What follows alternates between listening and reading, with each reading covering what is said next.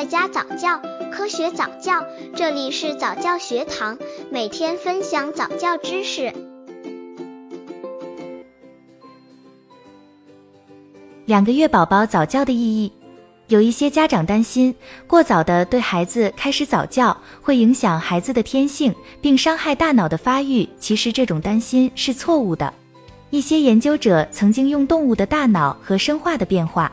事实说明，早期丰富的环境刺激与学习机会不但不会伤害大脑的发育，而且还会促进大脑的发育以及宝宝的全面发展。刚接触早教的父母可能缺乏这方面知识，可以到公众号早教学堂获取在家早教课程，让宝宝在家就能科学做早教。现代脑科学研究证明，幼儿期儿童大脑发展最迅速。三岁时，儿童的脑重量是出生时的三倍，约一千克左右，相当于成人脑重量的三分之二。而七岁时，儿童脑重量已达一千三百五十克左右，接近成人的脑重量。当然，人的智慧不仅仅取决于脑的重量，而主要取决于脑细胞之间的神经联系。大脑是人类心理发展的物质基础，婴幼儿的大脑发展水平为早期教育提供了可能性。人的智力或心理是遗传与环境交互作用的结果。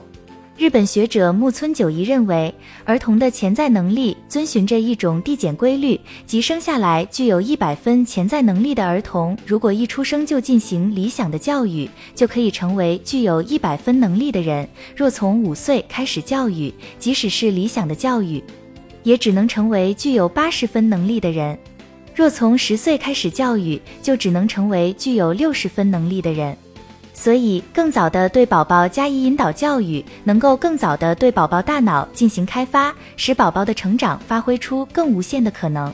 由此可见，两个月宝宝早教的意义重大，各位宝爸宝妈们都需要重视。